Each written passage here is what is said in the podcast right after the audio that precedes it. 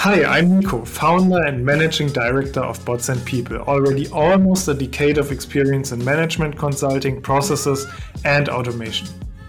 Hi, and I am Andy. I am an expert from Adidas via Deloitte to tech companies. I've worked with lots of technologies around S4HANA, RPA, and process mining, and I'm always into processes. Welcome to our podcast. This is the Automation Insider podcast for all industry experts, enthusiasts, and pioneers. We share with you the hottest news and rumors from the automation world.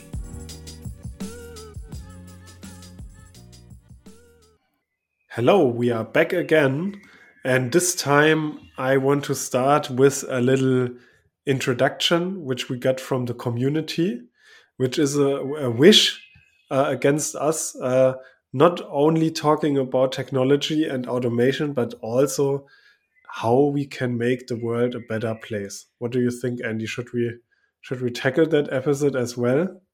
Yeah, I think that's a great episode, and I think we all have that kind of thinkings as we are idealistic persons, and, and not only we, but also some of our listeners. And now I have basically a song in my head, so heal the world. Maybe we listen to a little bit of Michael Jackson next time. Yeah. Um, and yeah, maybe we should do there an episode where we say why are we doing all of that, and where is the benefit for mankind, for the society, for for the people.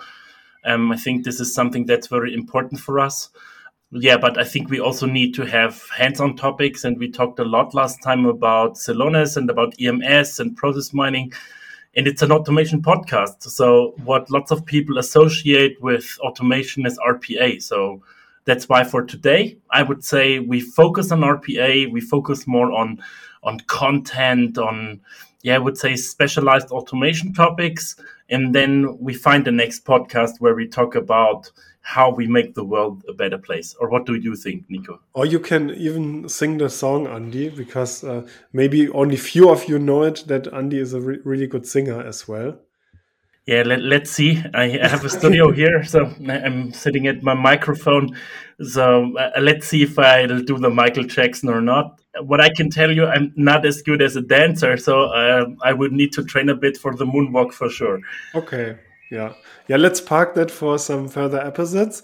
And there was also the wish uh, to talk about uh, comparison between iPaaS and RPA, for example.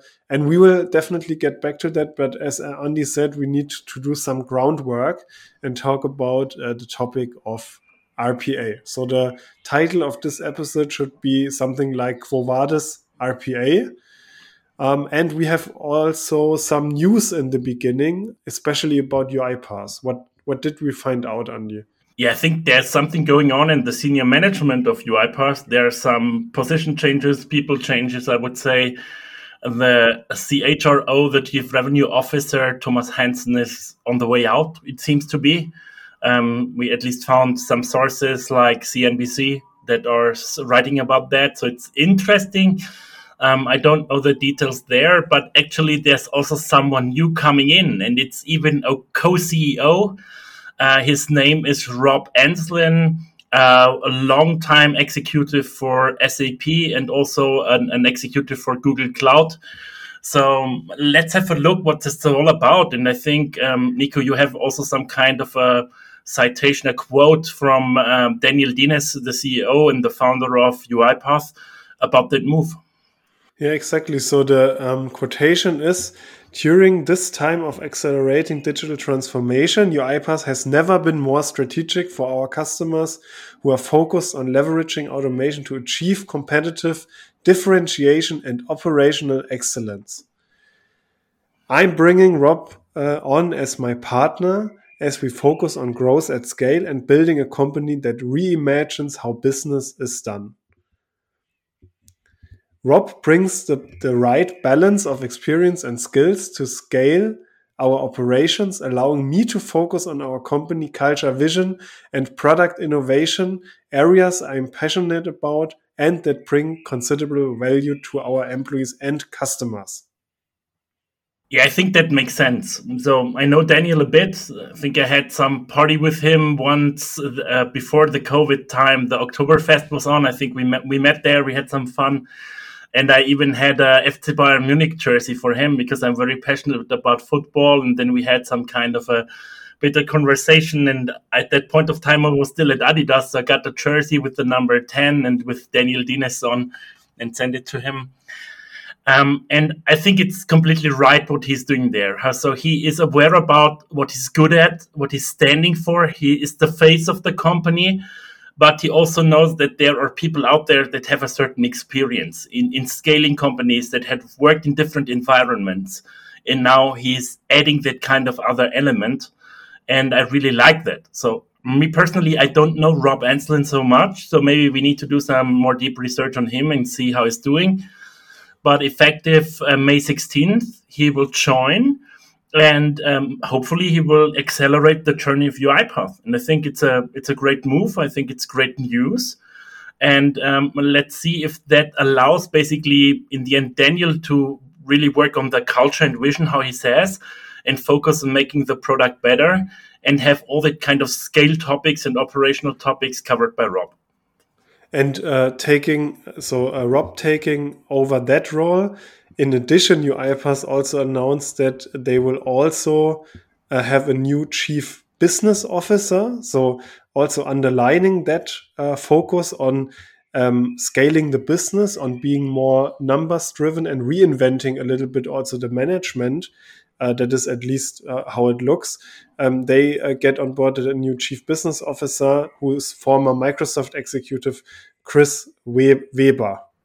Uh, also, in addition yeah. to that, or so maybe really, Weber, yeah, or Weber, yeah, a lot of change is happening in the leaderboard of uh, UiPath. That is for sure.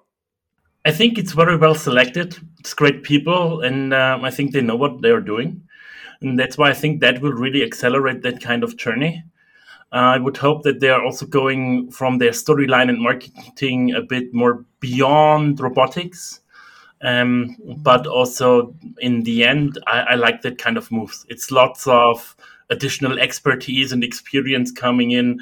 And I think when you have people from SAP, from Microsoft, from Google joining, that's something that very well adds to your enterprise. And uh, that's also people that are recognized and, and known as leaders. So in the end, I like that, and I think that's a good way forward. Yeah. Yeah, and this is a, a very important uh, thing to start. So, if talking about Quo Vadis RPA, we uh, definitely have to um, ask about news of UiPath. But um, now let's um, take our uh, view on the general um, development of um, the topic robotic process automation in business. And therefore, we have um, yeah, researched some sources uh, for example, the IDG study from 2021, which is uh, also sponsored by UiPath and Blue Prism. So, of course, we have to take it with caution, but they give good indication. And we have a study uh, by Deloitte, um, Deloitte Automation with Intelligence Survey 2021. Uh, also, some uh, excerpts of the CIO magazine, uh, but we will come to that later. And what is really interesting, the IDG study contains um, a summary, and um, our plan is to go through that summary and to some some numbers, and then uh, give our opinion and uh, projection on that. So the first number, let's directly dive into it, is that um, already 75.5% of companies use RPA. Would you would you say, uh, Andy, that um, this is uh, this is correct, or can can you feel that seventy five percent of companies using RPA?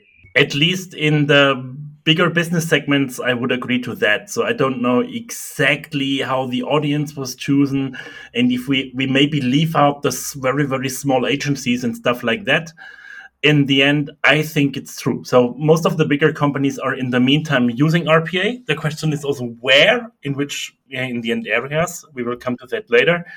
But I agree, it, it's there. It is there to stay, and it's very, very valuable. I think that's something that we have seen. On the other side, I would say that will also grow so I would say that each and every company will use low code automation technologies. And I say low code automation technologies for, for a reason in the future. I think every company will do.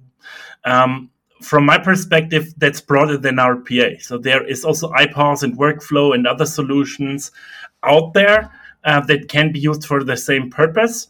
So I would say in lots of cases when people talk about RPA, it's not the thing that makes RPA special, which is the mimicking of the human behavior in the front end integration, but it's basically having a low code technology that you can use in a more distributed way, in a more scaled way than traditional technologies like, yeah, I would say core business applications.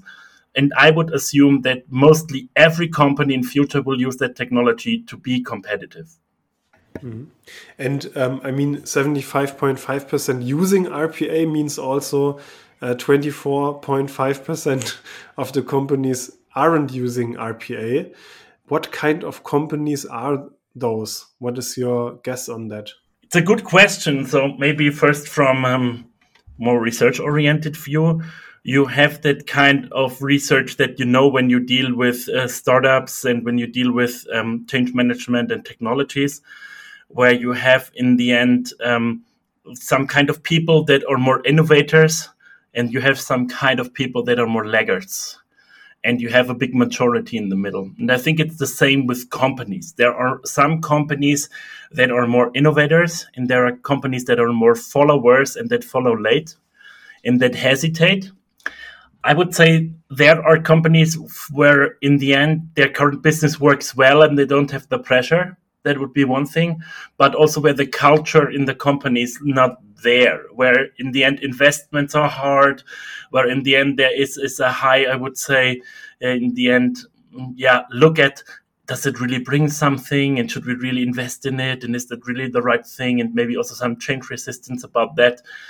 In the end these companies need to care that they're not getting lost and that they can catch up because in the end it's it, in, in that kind of environment, it's the way if you're early, you're some kind of the innovator, but also you, you pay a high price to explore something that's not 100% mature yet.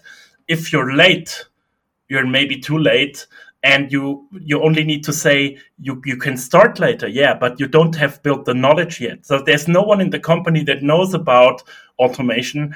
There's no one in the company that has a process mindset so it's a very, very long way for them to catch up. And that's why I see a high risk if a company doesn't use process centric technologies, automation technologies today. For me, that's a high risk to be competitive in the future. Exactly. Yeah, I agree uh, 100%.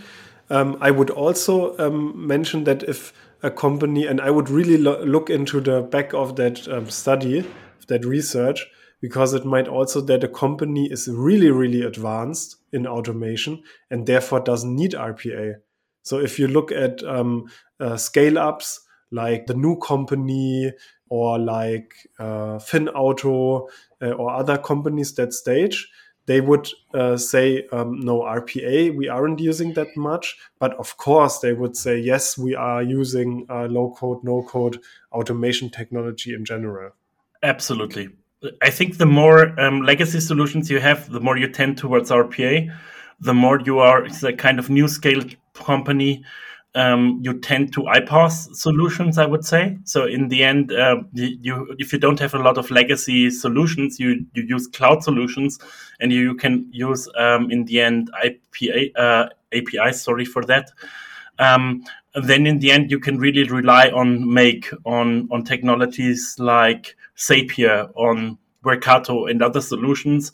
And that's why I think, and why I mentioned, it's not only RPA, it's a big market of no code, low code technologies.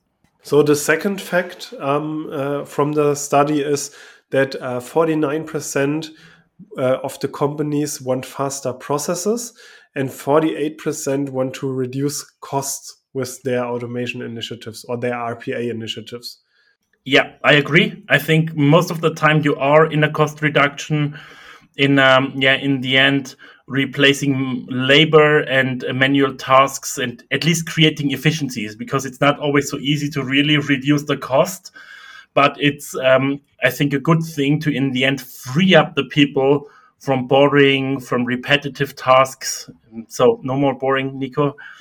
And um, in the end, have them doing other good things and have them maybe available for scaling because then you don't need to recruit two, 10 new people, but maybe only seven or eight new people. And I think that is a good reason, and also faster processes that also feeds into uh, consumer customer experience. What I'm missing a bit, but this is actually where my critics are coming from, from uh, a strategic perspective, is the basically the top line. So really um, uh, having basically a revenue impact and and having really an, an impact beyond uh, in the end uh, operational efficiency because in the end that what is that is what makes things strategic in the end uh, this also when you look into harvard business school into into porter uh, operating efficiency operational efficiency or effectiveness or however you want to call it it's a good thing and you need it uh, but to really achieve basically in the end a strategic su- success it's about positioning it's about different kinds of um, yeah decisions that you make. And um, we are not yet really there to have the big top line impacts in most of the cases but i think that will come. And that quiet nico looks into where is low code no code and especially rpa today so in which functions and in which parts of the enterprise exactly so this is the third uh, main point um, of the the um, idg study um, asking who are the main stakeholders. Um, we have um, the classical ones, so finance, shared shared service center. This is done almost by everyone. then we have uh, the IT as a main stakeholder. In 47% of the cases, IT is automated with uh, some sort of RPA technology from the companies that said that they are using RPA technology. Um, there is um, uh, 42% uh, uh, is it used in logistics and supply chain management. And um, yeah, but still, what is what is wrong with the other functions? Why aren't they using it? So actually, Nico, it's interesting because um, the iPaaS companies mm, like Zapier or like Make, the former Integromat, purchased by Celonis, are complaining a bit that it's not so easy to in, enter big companies because there is already Power Platform as a competitor. And they're working with exactly that new kind of companies that are coming up, and maybe the future DAX 40 companies or the, the future, uh, in the end, companies of the Wall Street. Um, but what they actually achieve is, and this is contrary to the classical RPA, they find cases in marketing. They find cases basically more on the front side of the company in bigger companies. Um, and I think, Nico, maybe you can have one or two sentences because you are also using that kind of technologies in your own company. Am I right about yes, that? that's that's correct. Yeah, and um, I can uh, uh, underline that it's really uh, easy to use uh, that kind of uh, that kind of technology. And um, for us as a, a, company, we have now uh, almost 20 uh, em employees. Um, it's also um, very crucial to use it for the like the backbone operations. HR um, in general is very important, and marketing and sales. So what you said in the beginning, uh, using um, automation technology to generate rev revenue to make the process so efficient that we can generate more revenue is very important to us. Yeah, very cool. And I think you also have used it basically in automating around your CRM and your marketing and your basically opportunities. It's the main area where we're using it in marketing and sales. Yeah. Yeah. So, Nico, I think we have two more statistics. Uh, number one, um, in 2025, 70% of companies will evaluate RPA as important. Today, it's 50. So, roughly half of the companies today say RPA is important and it will grow, of course. Um, nevertheless, I need to say it's not very strategic again because, yeah, there is an RPA budget uh, with a, a dedicated RPA budget with 52% of IT departments out there. But it's then on that kind of level of a director, of a senior director, where it's owned in a center of excellence.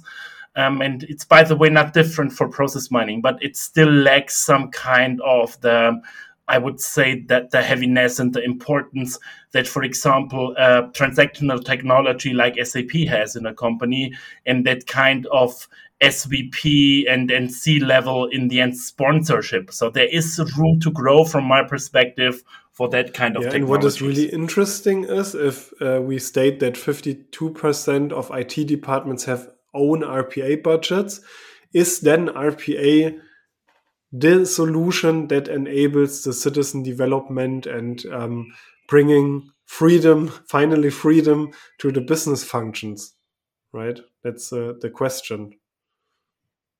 This is such a good question, and I think we need to do a separate session on really the citizen development topic because in the end there need to be budgets but there also needs to be the technology ready to be used by multiple people and there also need to be the people ready for the technology and I'm, I will now use one example. So I think very interesting if you have tax experts. I think it's a very good example because tax is so far away uh, from the skill set from a from a digital skill set.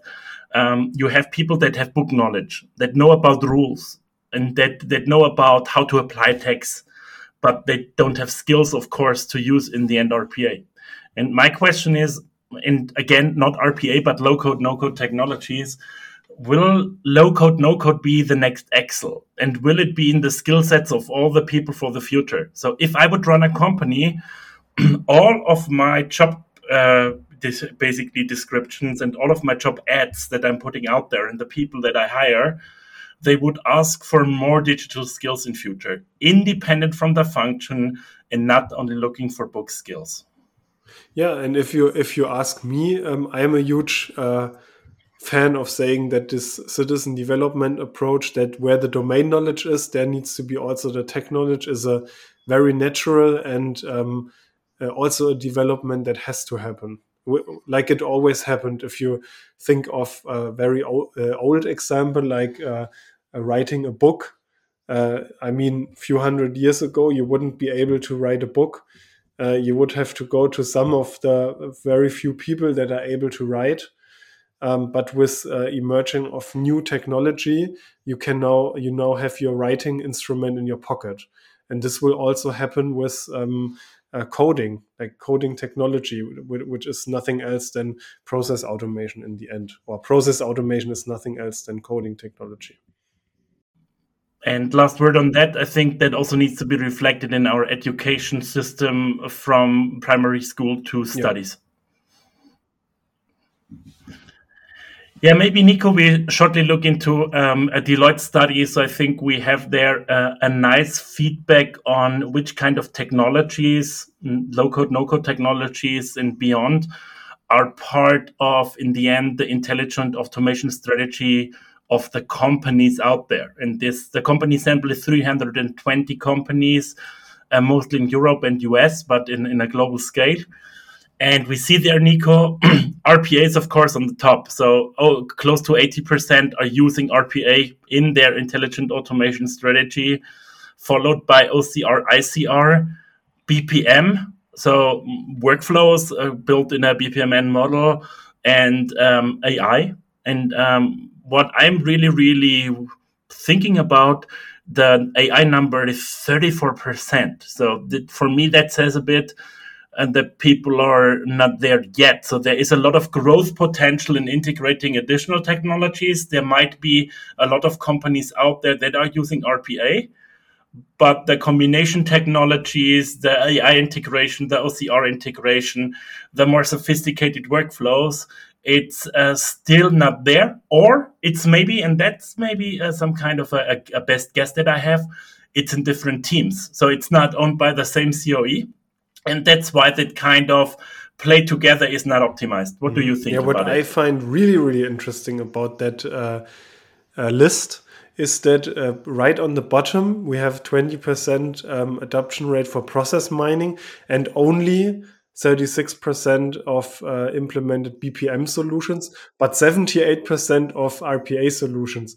So this is kind, this is a little bit uh, ironic because uh, because uh, usually you would think, um, please look at the fundamentals first. So having your uh, business processes uh, documented well enough with BPM and also um, the analytics in place for your processes before you know um, what uh, like before you even know what to automate i mean without process mining i can understand that you only document the processes and go in the next iteration next year or whatever to process mining.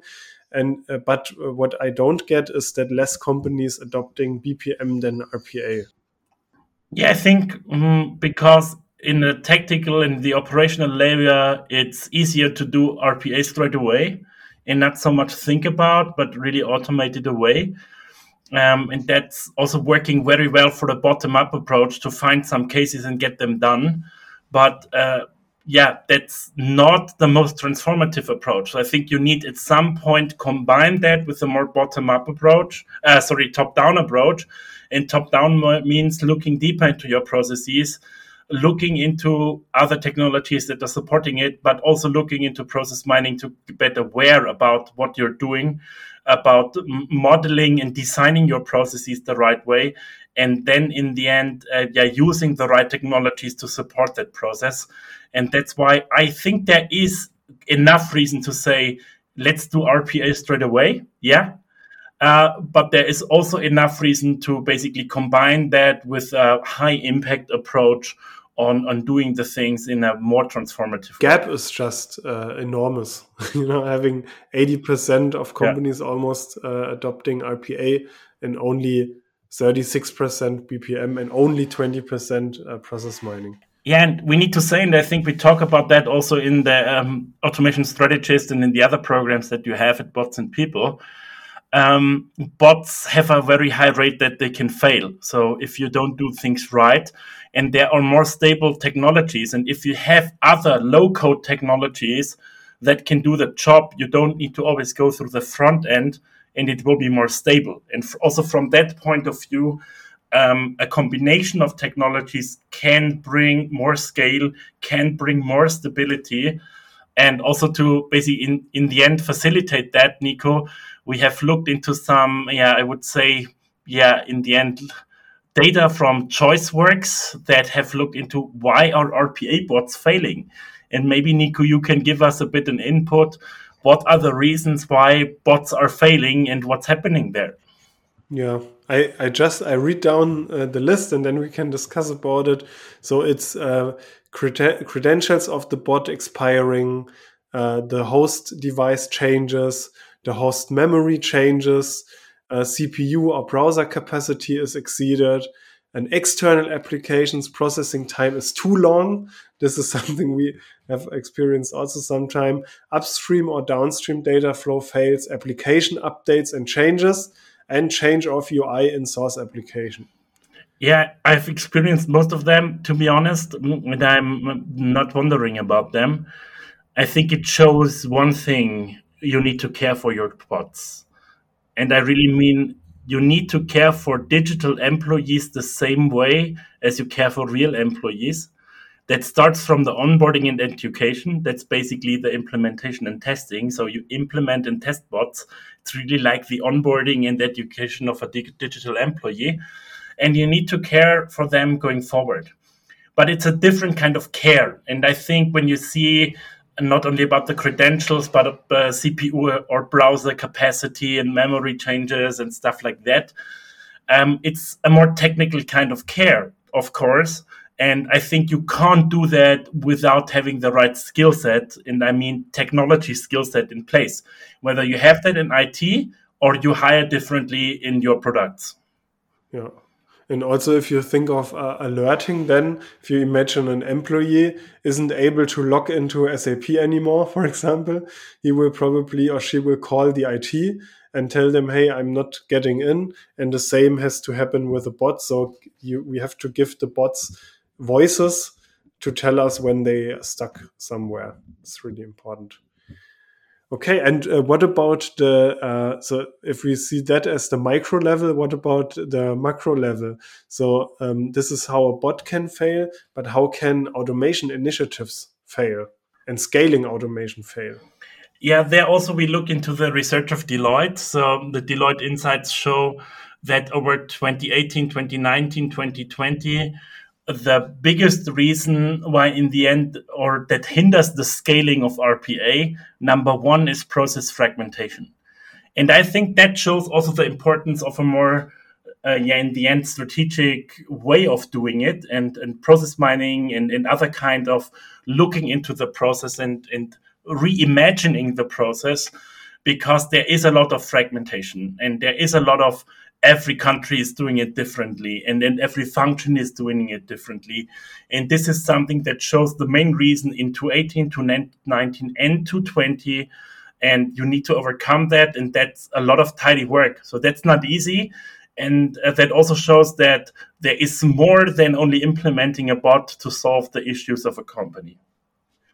Number two is, by the way, lack of IT readiness. And uh, Nico, I think that facilitates quite well the small list that we had before and the ask for having technology skill set included, or? Yeah, de uh, definitely. So I uh, I would agree, and I you know I would I would also besides um, talking about the issues to scale and about uh, the the issues um, a single bot can have, also um, to round up this uh, episode, uh, look into the future a little bit.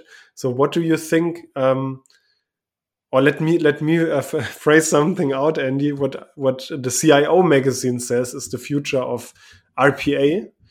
Um, and they have um, identified uh, three dimensions. The first dimension is um, adding on the discovery part. So if we look at UiPath, um, they um, have uh, grown their process mining capabilities to analyze processes. They have also um, uh, worked on the task mining solution and task capturing solution at UiPath. And so this is the first part, the anal- analyzation part. And the second part is uh, the, the ri- rise, uh, rise of the citizen development. So if we look at uh, UiPath, um, especially, um, they are talking more and more about citizen development and a robot for everyone. Um, and the third thing is um, the uh, uh, rise of AI capabilities uh, within RPA. But we criticize that, Andy. Why is that? Yeah, I think I would take away first the citizen development. I think it's the right approach, and we talked about it already during the podcast. That in the end, it needs to, in the end, be democratized, and more people need to be able to contribute to automation, to integration, to improving the processes, and also make, in the end, uh, people of the operational level of the shared service center of yeah, in the end, execution of processes also responsible for improving them and not only for executing them. Um, but it's tricky. So we talked about what's needed a bit, and we said we need an extra episode for it. So let's park it. so we have two left: discovery and AI. And um, I would say first with the discovery, UiPath has a nice strategy and has bought their ProcessGold and has integrated it as UiPath process mining to a certain degree. Nevertheless, that end-to-end approach is, from my perspective, not ideal because um, in the end, when you look at it, process mining not always has as an outcome a bot. So it's not there to create lots of bots. It's there to solve problems, and sometimes the solution will be a bot.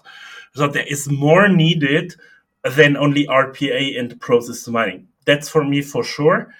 Um, and in the end, I think that also supports that discovery supports a bit the claim that I had before for the more strategic approach.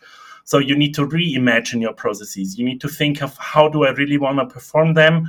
You need to, in the end, design them the right way, and then you decide which technology to put on top. So it's first think about you wanna what you want to achieve. Second, how do you design the process to achieve that? And third, to select the right technology. And RPA can be part of it or not. And of course, code technologies will play a role there. Um, but also other technologies can play a role. So in the end, for me, that's too much limited on RPA. What do you think? Yeah. Yeah, so we could add a fourth dimension, for example, to that development and say, to resolve it, so to say, and say that RPA is more and more merging together with other uh, low code, no code technologies like um, AI technology, iPaaS, and more. Absolutely. And that's leading to, to uh, or leading us to the third dimension, AI, because in the end, yeah, it says more fundamentally, um, in the end, in RPA's future, there will be AI embedded in it, and it will be about semantic automation and about other things. But that applies actually for all low code, no code technologies because that low code, no code technologies will enable AI but that's beyond RPA. That's going into also other technologies, into iPaaS, into workflows, um, into other solutions. So if we see there RPA as a synonym for no code, low code, then I completely agree. But we should not limit it to classical RPA solutions. Yeah. Okay. I think that is perfect for uh, Quo Vadis RPA. Ah, uh, before we go to our learning of the week, before we forget it, what about Blue Prism, Andy, and and uh, and automation anywhere? Yeah, I think we talked a lot about UiPath and we use it as an example. Of course, there are other great technologies out there, not only Blue Prism, Automation Anywhere, also NICE. SAP has bought a solution, Microsoft has a solution embedded in Power Platform. Uh, but it's actually really a bit, I would say, yeah, it, it, there's not so much rumors and so much traction around Blue Prism anymore. So I, I, really need to say that. And also, if you look into the ratings of the of Gartner, Forrester, and so on, it's dropping back. NICE. Um, and also Microsoft and other technologies are advancing. And I think we can't talk about the big three anymore. I think the time of the big three is over. And um, automation where is, automation anywhere is still strong. I think it's a great company. It has a little bit of a different strategy than UiPath, and I think it's worth to have a, a separate episode about that. I really see automation anywhere upfront in the game of the AI integration. I think that's what they cared for for a long time, and I think this is something where they're strong, and um, I think we need to look at it deeper. Okay, so let's get to uh, our learning of the week. Um, I can start this time for the learning of the week. Uh, and mine is uh, fitting to the uh, scaling failures uh, because that was no aspect uh, we talked about.